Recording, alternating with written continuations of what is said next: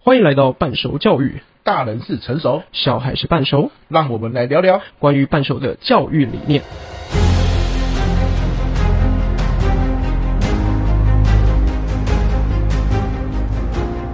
今天我们来聊聊关于宠物的话题。宠物嘞，就是很多人家里有养宠物，那应该就会经历很多酸甜苦辣不同的故事。对，也有可能是悲欢离合的故事。所以，呃，没有啊，你哎第一次养宠物什么时候？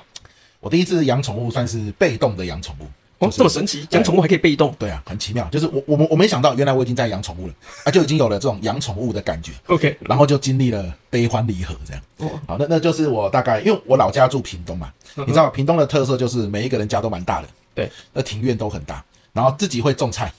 好，所以什么物价上涨什么的啊，就对屏东的比较少影响，尤其住在屏东乡村。哦，你说自己吃嘛，自己自主动态。对对对对对。 OK 嗯啊，有一天我我妈就用纸箱子啊、带回来了一窝小鸡，呃你可以想象她为什么要带一窝小鸡回来嗯就。自己吃的是吧？对对对，哦就她慢慢养大嘛，就每天喂你她一确定点这。是宠物吗？这是我们今天要聊的宠物。啊，我我就跟你说被动的嘛，我我哦 OK 哦那个时候没有想过，她也没跟我说她要带鸡回来啊，对不对？啊，宠物鸡的概念啊，她就带鸡回来，一个纸箱装着十几二十只啊。嗯那我说妈，这什么啊？我妈很有趣啊，我妈说啊，是食物啦，食物。食物， 食物哈，对，啊我说这不是鸡吗？她说像洋芋片这样。对，我说这是鸡耶，他说他啊就小鸡慢慢会长大这样，他就放在我们家一个就是很开阔的地方嘛，就让它在庭院里面乱跑，然后每天喂每天喂，然后大概快要一个月左右就有感情了。啊，它就是会有个栅栏围着。哎、我们那边是有老鹰的，老鹰，你说真的会抓小鸡真那的，种？老鹰抓小鸡不是只有游戏而已， OK 是真的会发生的。那因为他们有母鸡嘛，他之前买来就二十几只小鸡啊，所以谁是母鸡？呃就是那就我你啊，对对啊。我每天喂一喂，我下课回来我就去喂，然后呢跟他们玩玩玩这样子，然后就把它赶到栅栏里面去。然后我妈说会有老鹰啊，然后真的有老鹰飞下来过，好像很很酷啊，我靠，那以后之前上课是不是上到一半跟老师讲，老师我要回去保护小鸡，没有了，没有没有那么严重，老鹰要来了这样。那感觉很耻啊，我也不太敢开口讲这句话。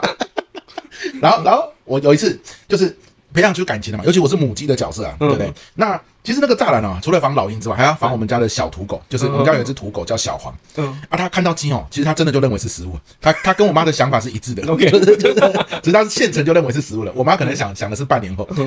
然后有一天我回家，我的天呐、就那个栅栏里面血迹斑斑，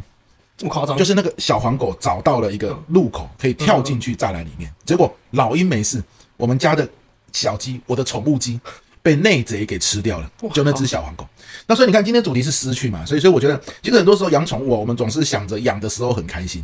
但没有想到，因为就像我们一开始前面聊的，你说的嘛，宠物的寿命很多时候都比人类还短。对，对，总有一天你会面临到失去它的这个情境对。但是很多人就因为这样子不养，其实我觉得刚好相反，因为这反而是一个功课，嗯， 对不对？是一个学习，因为人哦这辈子你要失去的东西很多啦。是啊。对，而、你从小开始学习关于失去你怎么面对它，我觉得是很棒的一件事。 OK，那从小黄狗就是那个把肺大餐之后嘞，对我，我那天晚上就一直哭啊，因为那个时候幼稚园不不是幼稚园，国小嘛，下课回来就傍晚而已，四点多天还很亮，尤其屏东南部啊，它那个天黑都很晚，嗯都七点多对对的对事对。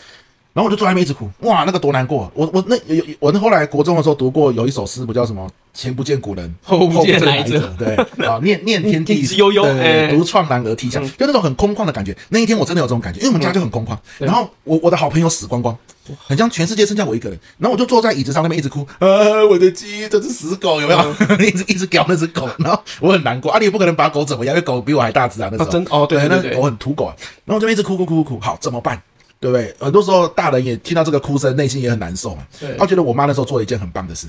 他就拿了烧金纸那个金纸，然后拿了几炷香，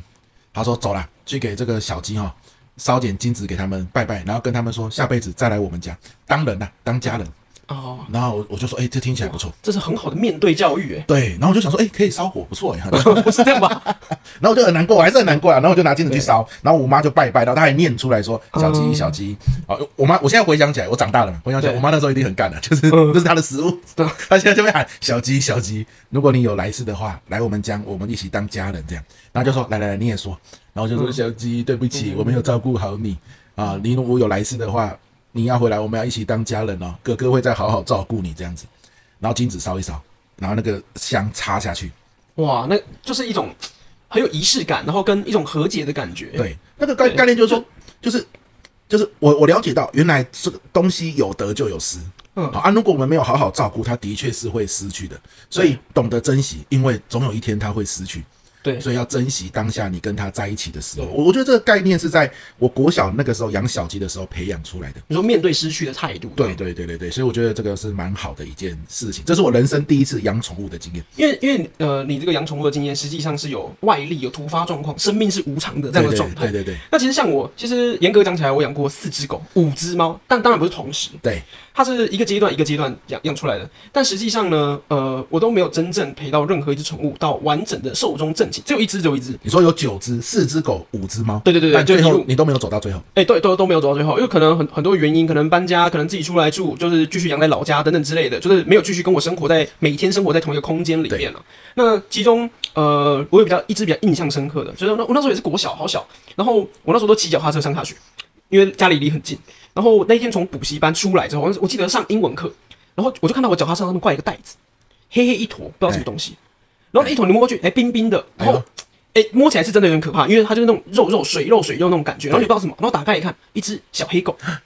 就你你是是说别人挂在你别人车挂上在我脚踏车上哇，面。比我妈还扯欸！我妈是带回来一窝 鸡，已经够被动了，你连谁带给你的对，我都不知道。道。对对对对对我们对，两个也太有默契 了吧，都遇到这种被动接收的宠物。那么因为我那时候原本家里有养狗，对然后所以呃那只狗就是当然你还是保持那种爱心状况，其实它已经奄奄一息啊了，就是它你你已经感觉不到它有什么体温，然后或者那种呼吸那种喘息感，其实没有，几乎都没有。然后呃我带回家之后，我妈超超级错愕，我妈想说，我妈直接跟我讲，她是属狗的，我弟也是属狗的，我们家还养了一只狗，已经三口三三只狗了，再多一只不行啊。为什么？啊，因为什为因为你有没有看过人家在写说，哎、两口成窟，对四口四口成器，啊，然后呃，可是我妈那时候还没有跟我讲说，就是她跟她弟属狗这件事也算，她就跟我讲，你家有两只狗，那一天到晚全家那边靠北靠步的，阿那北塞。啊然后后来就是我爸才跟我说，哎，没有，我们家有四只狗。哎，我妈啊，真的是，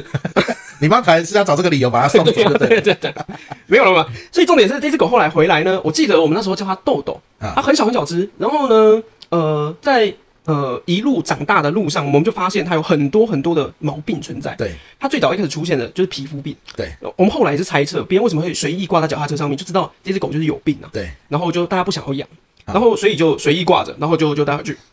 然后那时候呢，就是在有病嘛，然后我们就想办法想要去治疗，然后想要看医生，想要打针。我那时候才小小学五年级嘛，我就会宠物皮下注射，你自己住自己住，一开始都我爸住，然后后来他就他住的太频繁了，就是早上一只，然后晚上一只，然后他什么状况，就我有点忘记了。但是那时候就是抓着狗，然后就做皮下注射，然后皮下注射我也不知道是他们感受不会那么深吧，就他也乖乖的，然后就知道你在帮他，然后就是好好的这样子让接受治疗，对了。然后呃带回来一阵子之后，那个皮肤病就传染了，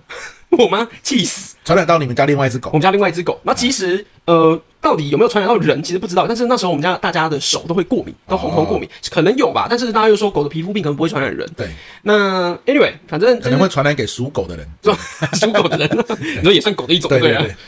然后所以呢，它在在整个成长的过程当中，它其实在我们家没有待很久，我记得不到六个月，对，它它就走掉了。是是，你说离开人家，还是你送给别人？没有，是离开人间的走掉哇，因为它那个是实在是先天就失调了。对，没有办法呃治疗，因为刚开始它来的时候，因为太小只，然后也很可爱，我我也记得我们那时候是养在纸箱里面，对然后它都会趴在纸箱，然后想要看外面，然后呃，但是因为它当时的状态是算接近室温，对所以我们就会开那种小时候那种电暖，对对对，然后就是照着就是纸箱，然后让它有多一点的温度，然后呃，在长大的过程当中，就是你跟它互动啊，当然越来越有感情，可是它的皮肤病一直都没有好，所以呃，我们当时原本也在想，要不要就送去一些什么呃那种猫猫狗的野猫野狗收容所啊，然后又或者是让兽医可以做比较大的治疗啊等等这样。对，在我们正准备做这件事情的时候，哎，它就开，它已经大到开始会往外走。啊，然后有一天呢，呃，我们我们家比较特别，就是我们的狗有养在里面的，但我们外面有放笼子。那就是有时候狗跑出去玩玩比较久，然后没有回来，但是我们家铁卷门如果已经关的话，我们外面有一个笼子，然后有帮它放遮风挡雨的地方，啊然后也有饲料，所以它就会自己回来窝在那笼子里。等可能隔天早上铁门开，它就会进家里，哦了就解是比较自由他这的样子。行馆了，行馆。对对对对对他对去对外面对。狩猎，还说对对住对在行馆，哇，他搞得跟皇帝一样。没错不，错本来就是这样，不错对对对对，因为我们家对面就是公园，哦，对我真的去狩猎没有错？对对对对对，没错。然后，所以有一天，呃，早铁门铁卷一开，它它就在那个行管里面，就就没有了呼吸、哇心跳，就是完全都没有了。那啊，其实你说当时的状态下会会有那种情绪激动，然后大过的嘛，其实也没有。那那时候你就觉得哇，呃，我面对失去怎么感觉好像不干我的事一样。了解，那其实，在当时就是，呃，我爸妈也觉得，就是生命失去这很正常啊，猫猫狗狗的寿命一定不可能跟我们一样长啊，对所以更何况它是有有病的，就是对先天不良的状况之下，所以这就很正常。所以其实也没有任何人在管我的情绪，就是你是很低落呢，还是对这件事无法面对呢，还是等等等之类的。那呃，所以我不像朋友当时就是还有做什么呃祭拜啊等等可的，能你那个时候情绪也没有表现出来。对，，也没有表现出来，就对是家人对这件事情也没有特别在意。那你是真的有伤心吗？呃，回过头去想，我认为还是会有，还是会有一些伤心的，因为毕竟那是我捡回来的，对然后哦对哦我我决定要养的，然后也是我在打皮下注射，然后这些放饭啊、喂喂喂什么，就是在带回家之前，我妈就跟我约法三章，这些东西你都要负责。对，所以其实虽然时间不长，大概半年，可是。你要知道，那时候是小时候，半年大概就是一个学期。对，那时候小时候的的小朋友的时间概念都会比较长一点点。对，所以你就觉得哇，他陪我三次断考哎、一次一整个学期很长哎、那所以有没有难过？当然有。然后呃，有没有很更好的面对他的方式？我相信当时可能有更好的解决方式。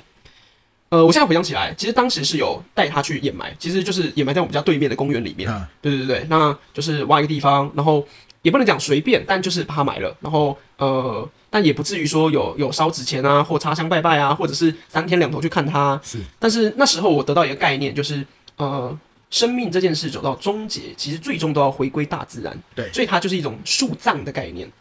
所以这件事情可能唯一影响到我现在，就是我对面对死亡这件事情，可能相对理解是，我们最终都会回归自然的怀抱。哦，所以你又跟你爸妈说，爸妈，这狗在这，下次你们会在这，没，你没那么夸张， 没有那么暗黑，对但不没对？有，但是但是这件事情，我爸妈我妈给我的概念也是一样啊。我妈给我概念就是呃树葬这件事情，像我外婆就直接跟我讲，她说她过世之后，呃烧成灰她就知道树葬。哎呦，对，她说她，而且她不想要热力什么那个牌牌子啊，对然后或放在哪里啊？对，对，她就就有一希棵望树就好了。对有一棵树，然后我们看到树，哎，会缅怀以前很亲近的人，然后在这里，然后对当这棵树茁壮到茁壮到很大的时候，你就会觉得哇，它好像又重新陪我们成长啊了。万一那棵树被台风吹垮了，哦，那就影响大 了，啊阿妈努这力样的去救它。啊为什么奇怪？这一家人为什么台风天一起在树旁边是怎 样？守护着这棵树这样。 一一直把树推走，不要让它倒。哇，这些人真爱树，他们都不了解背后有原因的。呃，所以没有，当然就是呃，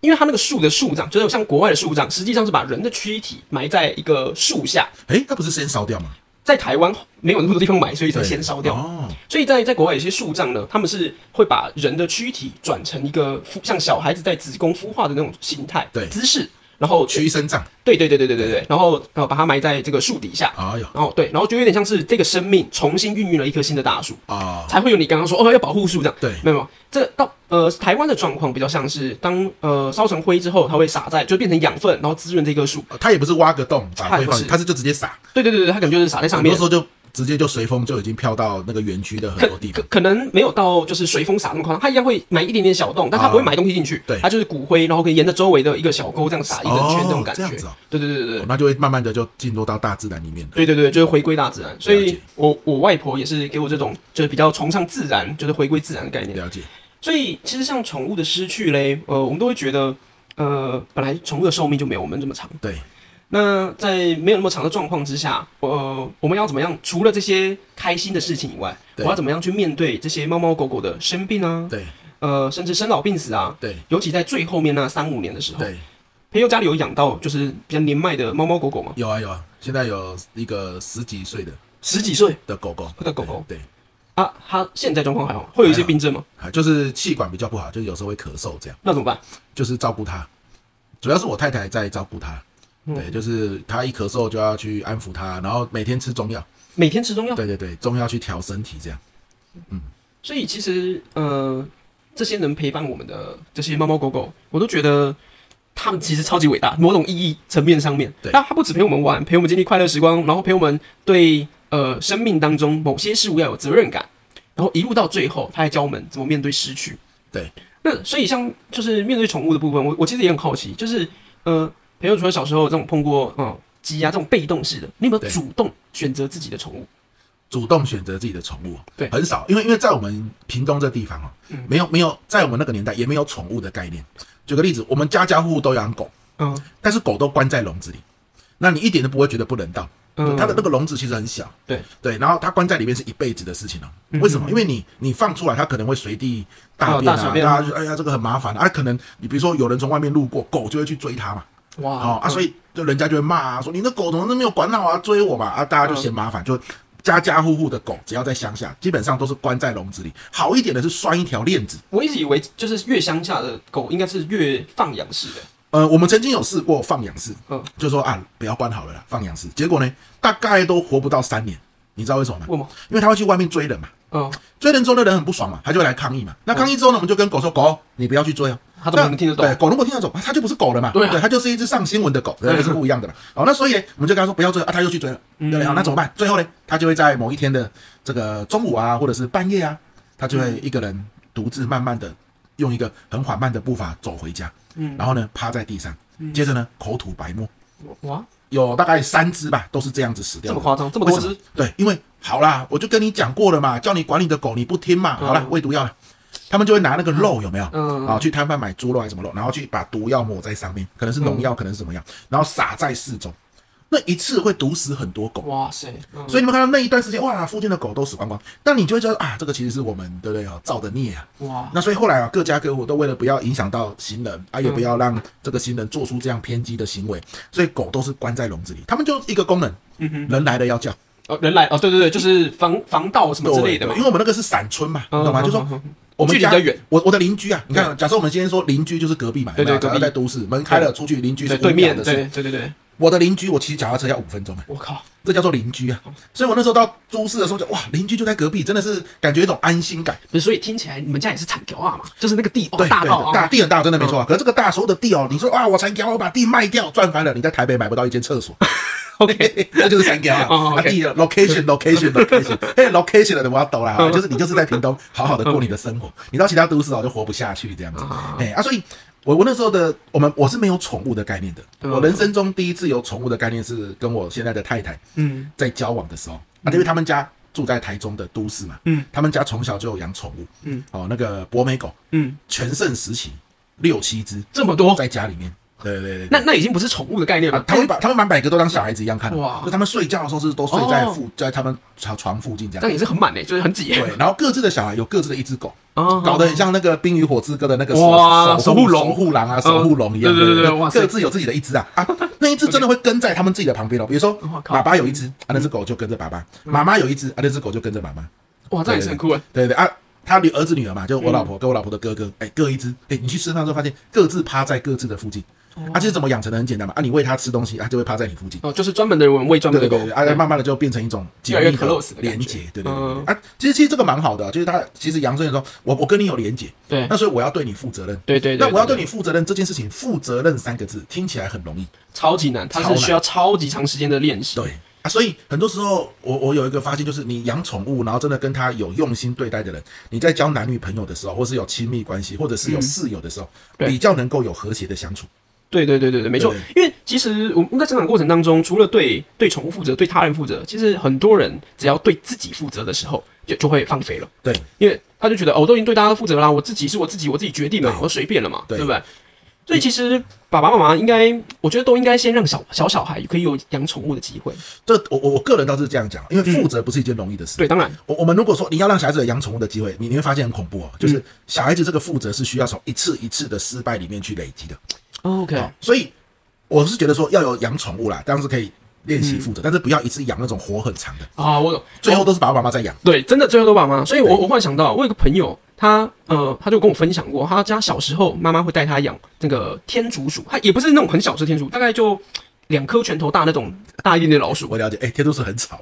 哎，对他晚上会一直玩轮子，啊，对啊，对啊，玩轮 子，然吵后到咬你不要咬睡觉咬咬那个铁铁丝网，就是咬它笼子，咯咯咯咯咯咯，那个半夜。哦受不了了，哎、因为我妹有一阵就养天竺鼠，真的好假的那她就是晚上，她不知道是夜行性动物还是怎样，还是对要夜舒行压，性哦，整天一直跑啊，哇，跑跑跑跑跑跑跑，哇，喵哎，那个晚上我睡不着他，他没有办法养在自己的房间，对对对他可能就是养在其他空间，然后或者是，而且天竺鼠就是非常胆小，对对，就是你吓吓它，然后就这样。但是天竺鼠就是会符合刚刚培仁说，呃，它们寿命大概两年左右，两年就已经很长了，啊，对。然后他们家就是某种程度上面也在教面对失去、面对这些东西的想法跟概念，对因为天竺鼠就两年你就要面对一次啊，哦，那呃，怎么样去面对前一只天竺鼠失去，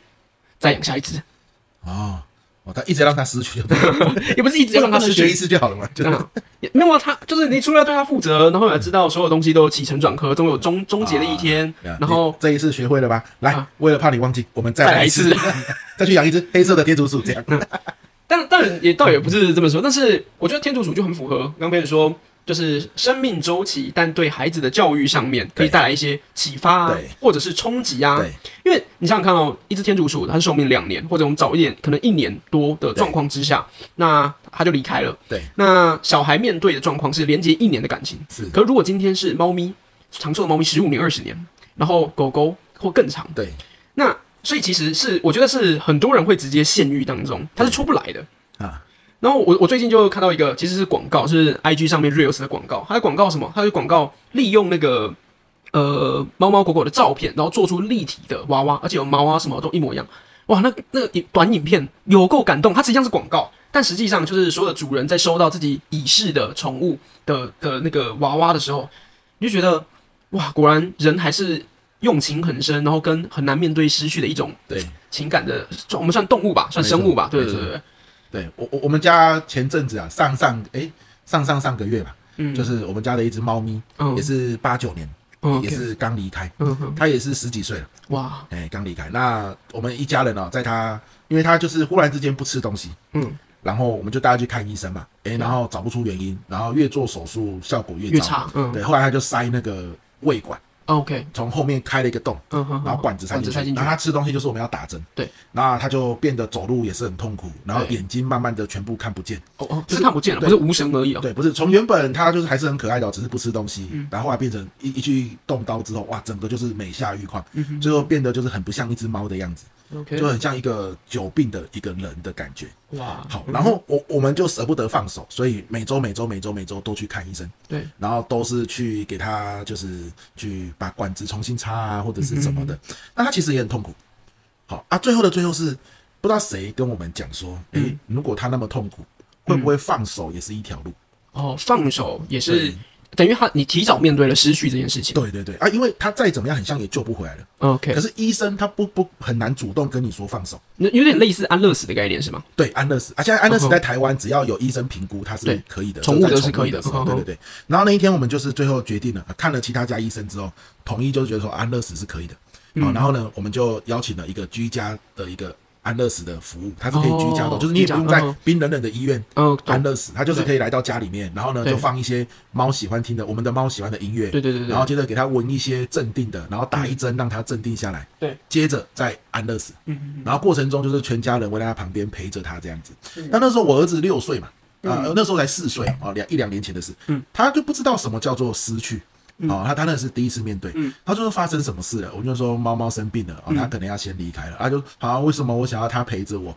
嗯好、啊可是说他生病了，然后有一天晚上我们还举行了一个什么，就是全家人坐在客厅跟猫，然后呢，嗯 Say 每 goodbye 每一个人对讲一个猫跟我们过程中很快乐的事，哇嗯然后跟他说拜拜，跟他说一样，跟我妈一样，就是那时候有烧金纸，我们就没有。那时候哎，跟他说以后有机会来我们嗯家当家人对。好，所以我讲一个跟他快乐的事，哇，每个人哭得乱七八糟，哎一家就三个人，我我太太跟我儿子嘛嗯对。嗯我讲完也哭，然后我太太讲完也哭，换我儿子，我觉得他四岁能够对讲什么，应该就是童言童语、胡言乱语嘛。对哎，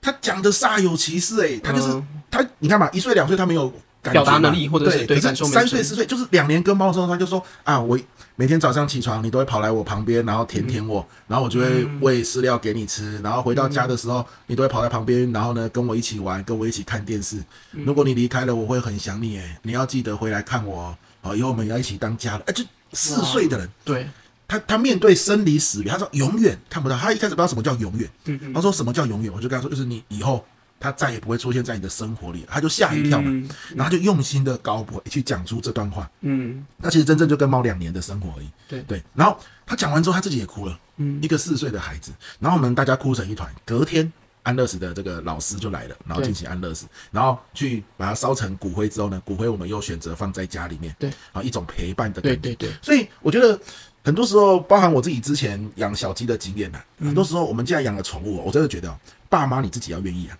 对，这第一个很重要，对对总要有人一个成熟的大人在旁边负责，对陪伴孩子，对成长，如果你说孩子说要养，然后呢，你自己其实不愿意，真的不要去养那种长期的，对因为到最后其实你会没有办法让彼此在养宠物这件事情上面得到正向的经验跟养分，对，对不对？嗯就是你你干嘛不养？你你不是说你要养的吗？你看现在都是谁在遛狗，你不要让我送出去好了，其实对最后对变对，成就会是一像种情了而已，对对，那如果你真的说你不想养，可是你又觉得养宠物可以学习负责，那真的不要一次养那种要十几二十年的，对啊对不对？哈，你不要一次养个鳄鱼，他妈那养很久啊，对不对？哈两个鳄鱼，呃你养个 OK 天竺鼠啊，对啊兔子啊，其实我觉得有对对点不错，鱼啊，我我觉得鱼有点不太一样，原因是因为其实，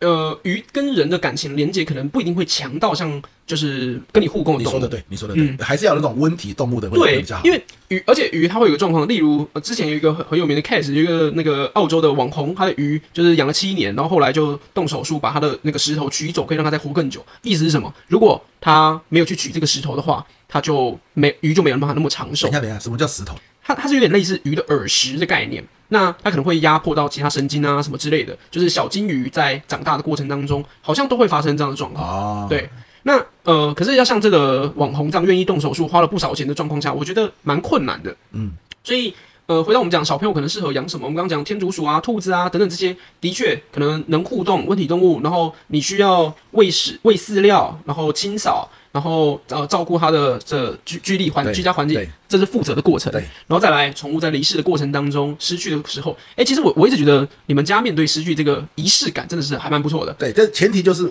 我我们都是喜欢它的，就是嗯对我们不是那种啊啊，终于结束，叫你不要养，你看。东拖西拖，现在好不容易走，哦又变啊这样啊处理处理掉了。对不不是，我们是我们自己也很对喜欢它，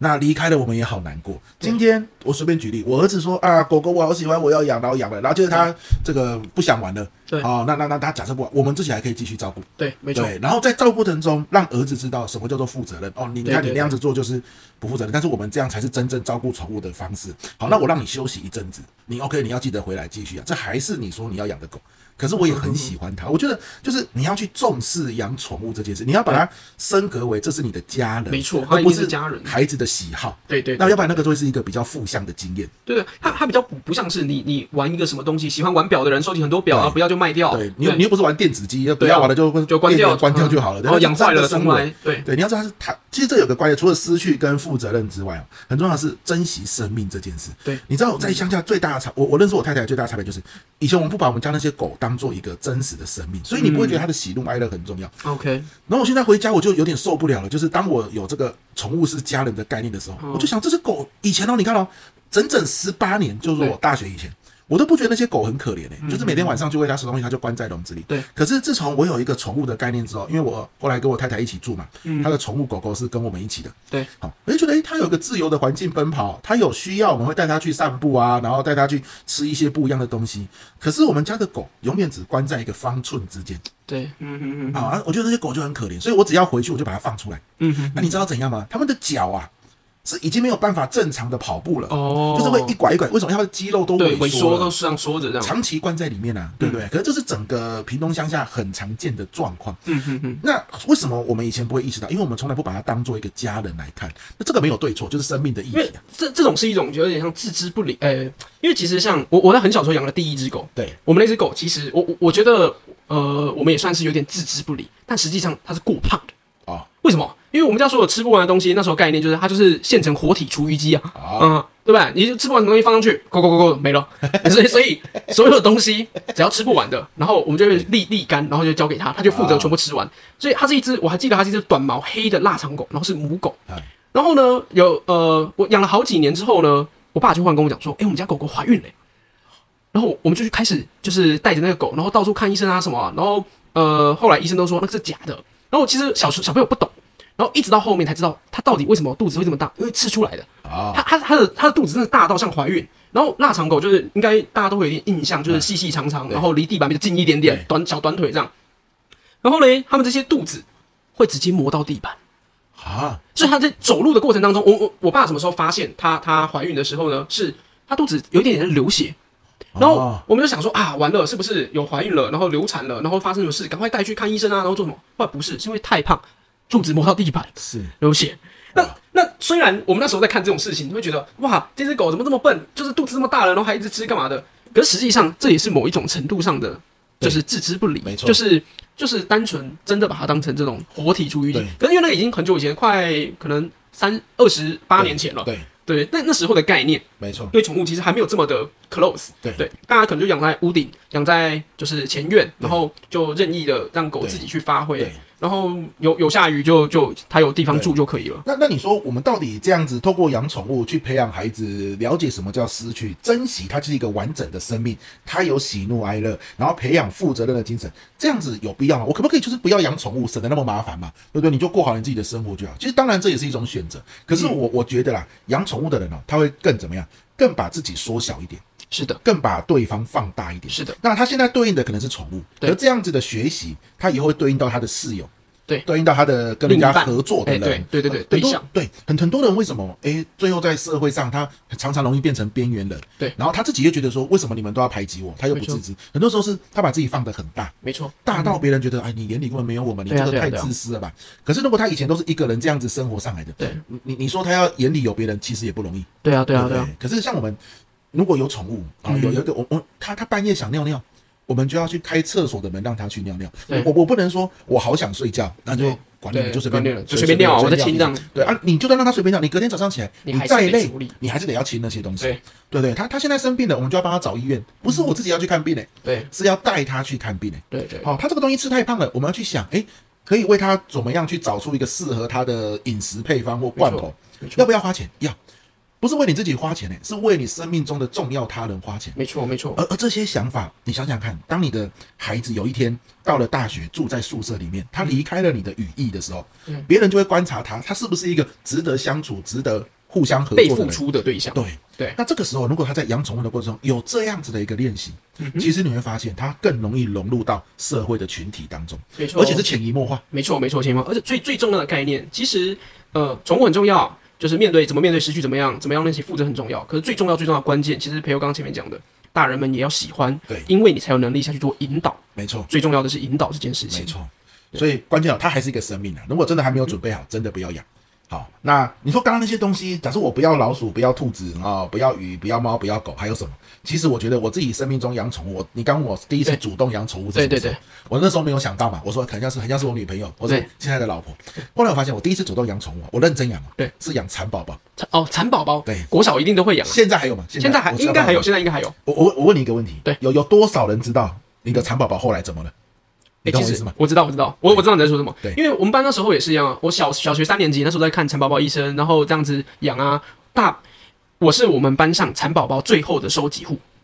你全部带回家，全部都我家。然后我妈那时候就是呃不断养不断养，然后因为长毛还有寿命嘛，然后你你必须就是呃我妈妈那家里那边都是偏佛教的状况下，所以他们对这种轮回啊，然后对这种生命看待很重。对所以我妈真的是很认真的在养这些，到最后都是我妈在养啊， 就是就是煮完蚕丝之后一整一圈一圈一圈的。然后我妈我觉得她应该养有五十五十轮五十个次代左右，哇她她她养养多超久久，养超久，养哎、等一超下，五十个世代已经很多了呢。超级不是她生命周期很短。对，可他一生就很多蛋欸、呃，对对对对对对啊、，他他到最后蚕宝宝你是养多大多呃多大区？多多大区？我记得我们家那时候的桌面呢，呃，书所谓的书桌桌面都是放蚕宝宝的盒子，反正超级多，啊超级对对对多，差不多就是呃，我我猜可哦能有破千条吧，有有可能一定破千条50。个一定破对千对条。对对，反正养超久，而且我妈是那种开车在外面开到一半之后，然后看到那个桑树，她就很兴奋哦，对停下来，就是她摘桑叶，然后把人家整棵树快拔光。对我我我正要问你，你们商业哪里来？就是路边摘就对了。超好笑，她在我们补习班旁边就有一棵桑树，然后我那时候就是夏天，然后不知道是夏天还是什么，因为他们会掉那个桑葚果实，对然后会砸砸砸把车子砸得脏脏的对什么的。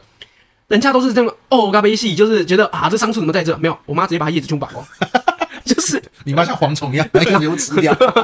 那所以我们家那时候蚕宝宝养很久很久的时间，可是我觉得跟刚刚的宠物状况还是不一样。我先讲我我们家蚕宝宝后来怎么结束，我妈很厉害，她其实做了很多功课，她到最后面真的是把所有公的跟母的分开，啊，这叫就是有有没有看过《晋级的巨人》？对晋级的巨人》后面跟你讲人道安乐死这样，对，就是他不让他继续繁繁殖衍下一代，然后到这一代的寿命全部都寿终正寝。是，对对对。呃问题是因为你妈把它接手了。对，那是我妈接受。像像我，我我是我跟你讲，我为了要养蚕宝宝，我们家种了一棵桑树。我靠，那桑树应该是小小棵的哦、你知道吗？桑树会长大，嗯对，它长大之后那个树干可以很粗，对那家那棵桑树我们现在家里面还继续活着，这么有趣。桑树啊嗯啊，很多小朋友会来我们家采桑树，采桑采桑叶。采好，桑叶然后我就开始养，对不对？然后我们自己种一棵，慢慢长大，长大之后采我们家的桑叶给它吃，新鲜现摘，把它过来那个清晨的露水，好，然后养。好，那那关键在哪里？就是我花很多心力去嘛。啊，对我妈一直强调这个是你要养的，对，好、啊，你自己哦就要去好好的照顾他们哦。嗯爸爸妈妈没有时间了、哦，我们每天一大早就出门去工作了，对，好、啊，长宝宝你要养哦，因为所以学校课程结束，很多人都是继续养啊，对不对哦？我就觉得很好玩嘛，那我就养，哇，长宝宝好可爱哦，白白的，还会一直这边点头点头点头，嗯好，然后养养养，有一天。它变成蚕嘛，结蛹嘛，对，结蛹变成蚕其实是个很危险的过程，很多时候那个蛹蚕都没有出来，嗯对因为小朋友会很心急，会被咬，对对对，一咬它就挂了，对对对对对，没错，好不容易几只蚕出来了，啊他们就交配，嗯，交配之后生出很多黑黑的蛋，对，你看我都印象很深很深刻对黑的蛋之后觉得哇，黑的蛋好酷哦，好酷对哦，好酷哦，好小颗，超级嗯小颗对，然后我就跟我妈说，妈，你看黑黑的蛋呢，好酷哦，然后我妈说这个蛋哦慢慢会孵化哦，对，变成蚕宝宝的时候你要养啊，你要继续养，没有问题啊，反正就是你处理嘛嗯，对我就说好，那加加桑树那个桑叶那么多人，对没有在怕，但是我一直以为，因为我们第一次去买蚕宝宝的时候，蚕宝宝什么颜色？诶，白色，白色哦嘛，对我一直以为它生出来也是白色，no，靠，它生出来是黑黑色没错黑灰黑灰。对所以我每天去看，我都以为那个是蛋，嗯其实它已经是小蚕宝宝，嗯，可是我以为它是蛋，它会动诶，对，它就没有动了，嗯可能就是它生出来在动的时候，我就可能在上课，嗯我在看它就没有动，那我就远远的看嘛，我就奇怪。怎么还是蛋？怎么还是蛋？它到底要蛋多久？嗯然后有一天我受不了，我就问我妈：“妈，为什么它们一直是蛋？为什么它都没有孵出来？”嗯我妈一看，没有啊，这都已经死光了，全部饿 死我了。嗯，然后我一看，天呐，真的就这样小超小级小小超级小小小小一根啊，已经死在那干掉了嗯，就是它早就已经孵化了。对如果我那个时候丢桑叶，那桑叶对咻就被他们就被吃吃光了。光对但是我一直以为它是白色的，嗯，我有个定见。嗯，好，你你知道这个给我最大的功课是什么？就是不要有定见，哦，很多东西不是你以为的那样。对所以我觉得有时候就是在这样照顾宠物的过程中，会比大人，你看大人如果告诉你不要有定见，这个这世界很难欸呢这个很难的，讲了你也没有听进去啊对。可是你在一个跟生命跟生命碰撞的过程中，你看这个嗯几几百只哎、对欸，蚕宝宝死掉的那种震撼，真的然，后你会想象他们曾经在盒子里面说给我食物，给我食物，然后我都没听到，嗯然，后最后全部饿死。我我那个时候的愧疚，对，直到现在我都提醒自己，没有什么东西一定对，这真没的有很什深么刻东西诶，一非定常嗯错，对，啊非常的深刻。对，所以很多事情还是必须要深刻的经历过，对你你才会有所感触、有所体悟跟有所察觉。没错，没错。所以我觉得有时候这种经历哦，就是在宠物这个过程中是很好的一个深刻的体验，但是还是有个前提，你家长自己要愿意。嗯对就是孩子有时候真的会累，他就是小孩嘛。对对对他累的时候，你愿意接手，要不然这会变成一个对生命的不尊重。我觉得这很重要。嗯嗯，好，很棒啊！今天其实差不多就分享到这边，对我们下次一样可以再聊聊宠物，但我们可以聊聊植物哦， 哦。植物听起来不容易。啊、植物不容易，你知道跟植物有很多的互动。啊我真的最哦近在在养小辣椒，你知道那个小辣椒叶子多可爱，就你光放哪里，它头就一起摆头，而且你知道好的摆头速度十五分钟，那你就可以看到它摆头了。哦，那那我应该这一集要请我太太给，因为她是绿手指。好，OK，没哎我问们题。家养了一大堆植物，但是我都不熟，等一下交给他啊，到时候我们可以来聊聊，对不对？好好好那这一集我们就聊到这边喽，好，希望大家跟你家的宠物都可以相处愉快，好，那就大家拜拜拜拜这一集的内容你们喜欢吗？最后，关于半熟教育，你有任何的想法或是想聊的话题，都可以寄信给我们哦，我们的信箱是 e o h b e 零九二八小老鼠 gmail.com，如果有任何业务合作的机会，也欢迎寄信给我们哦。大家拜拜